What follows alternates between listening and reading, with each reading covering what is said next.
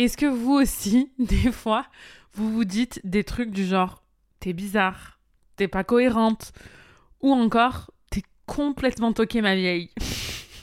si ça vous parle, sachez qu'on est ensemble. Si je vous enregistre cet épisode aujourd'hui, c'est pas forcément pour vous donner des conseils, c'est surtout pour qu'on déculpabilise ensemble. La vérité, c'est qu'on est des humains, les gars, et que les humains, c'est complexe. Malheureusement, ou heureusement, ça dépend de quel point de vue on se place, on n'est pas des robots paramétrés pour avoir des comportements 100% logiques et rationnels, parce que bah, des fois, on a un ange sur une épaule et un démon sur l'autre, tu vois et c'est ce qu'on appelle les dualités. Alors qu'est-ce que c'est plus précisément une dualité? Tilarousse à la rescousse. Une dualité, c'est un caractère ou un état de ce qui est double en soi. Une coexistence de deux éléments de nature différente s'oppose à Et voilà quoi, moi les gars, je l'avoue, je suis full dualité. Pas dualipa, mais dualité. C'était nul. Ça sera coupé au montage ou pas. Allez, on passe en mode racontage de vie. Je suis une bosseuse et une flemmarde. La plupart des gens pensent que je suis une travailleuse. Et c'est vrai, franchement, c'est vrai. Je me définis vraiment comme quelqu'un d'ambitieuse. Je sais rester focus. Je sais aussi m'autodiscipliner assez facilement. J'arrive à être archi régulière. Et quand je veux un truc, tu peux être sûr que je vais me donner les moyens à 1000% de l'avoir et donc passer à l'action plus plus plus. Mais en même temps, j'ai aussi un côté ultra flemmard.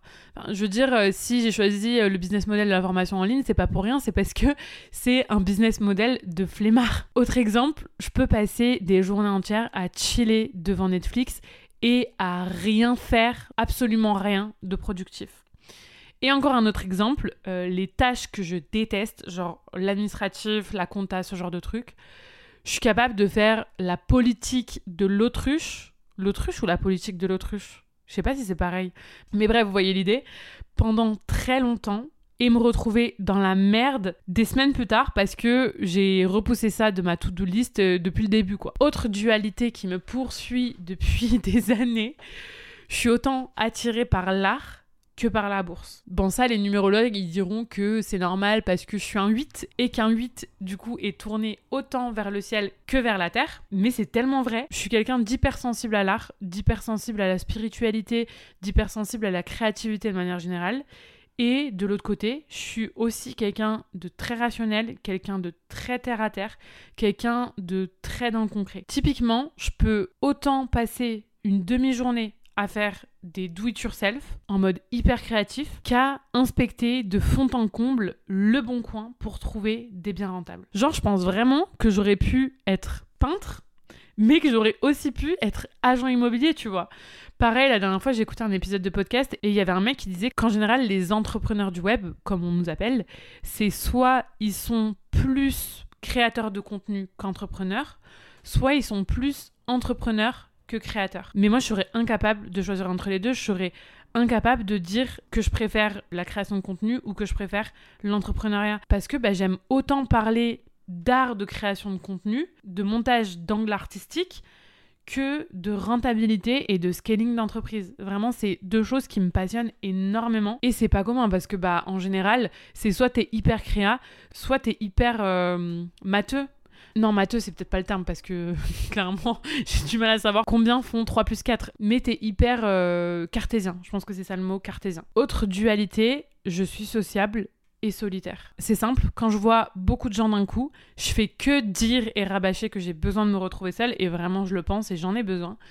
Et à l'inverse, quand je passe des journées sans voir personne, je fais que dire que ça y est, j'en ai marre, je m'ennuie et j'ai trop besoin de voir du monde. Carrément une éternelle insatisfaite, on est bien d'accord.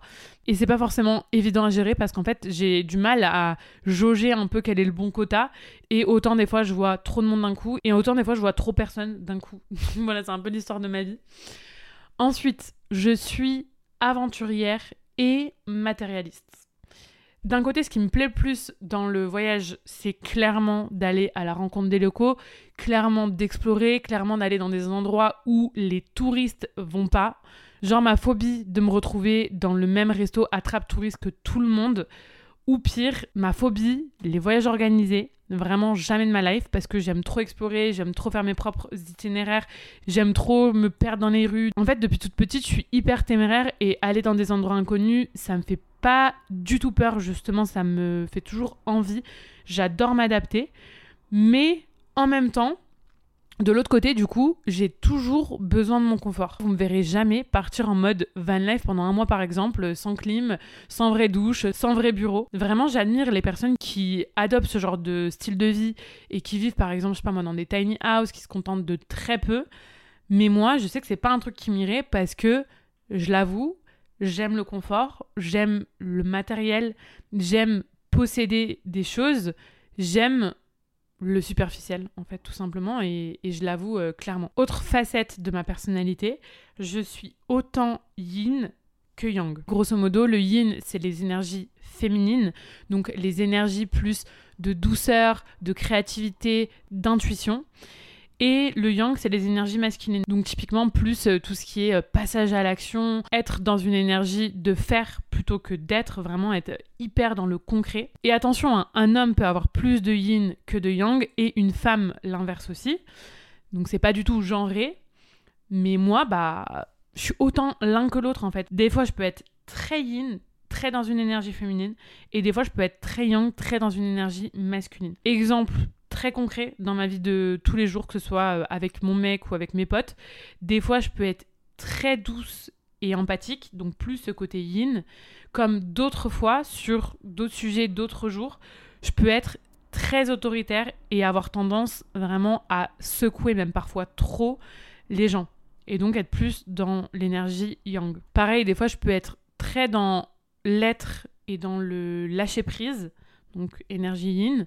Et d'autres fois, je vais être très dans le faire, dans la fixation d'objectifs, dans le hustle un peu, enfin très dans l'énergie yang. Autre dualité, je suis, enfin je me définis comme quelqu'un en dehors des clous, et en même temps, je suis aussi un petit mouton.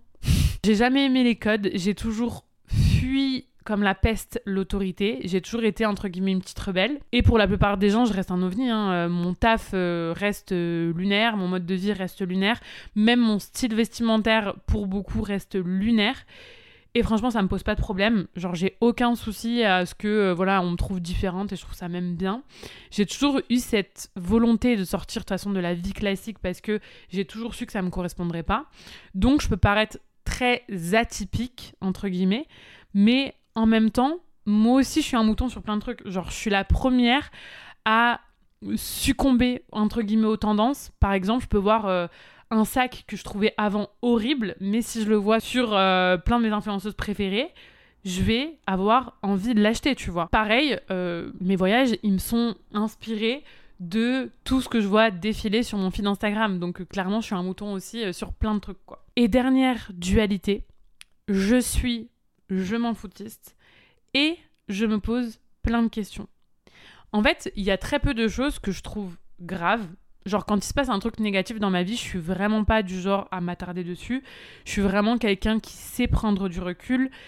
J'ai jamais eu de mal à passer à l'action. Au contraire, je suis plutôt du genre à foncer euh, parfois trop tête baissée.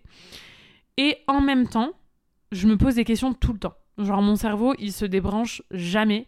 Je me demande tout le temps comment je pourrais faire mieux dans mon taf, quel est le sens de ma vie, comment je pourrais être plus heureuse, comment je pourrais être une meilleure personne, une meilleure euh, conjointe?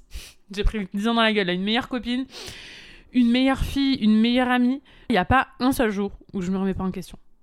Et après, encore une fois, hein, ça m'empêche pas de passer à l'action, mais je me pose quand même des questions que je pense la plupart des gens ne se posent pas forcément quoi. Donc voilà, c'est les exemples de mes principales dualités, mais euh, franchement, je pourrais continuer la liste encore très longtemps parce que des dualités, j'en ai à chier contre les murs. Et je pense que c'est aussi des choses que vous avez peut-être déjà remarqué avec tous mes épisodes de podcast.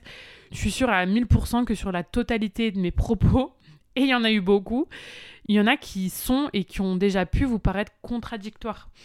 Et c'est vraiment des trucs, ces dualités-là, avec lesquelles je deal au quotidien et que j'essaie d'accepter sans vraiment avoir de méthode pour ça finalement. Mais est-ce qu'il faut le changer? Je pense pas.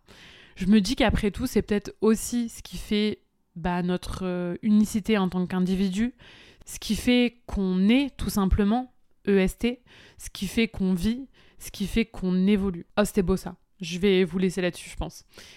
Voilà, c'était juste un partage en toute vulnérabilité parce que bah, je suis pas parfaite. Mais en tout cas, sachez que si vous aussi vous, dites des fois que vous êtes contradictoire, que vous êtes paradoxal, bah vous n'êtes pas les seuls. On est ensemble. Je vous dis à la semaine prochaine dans un nouvel épisode.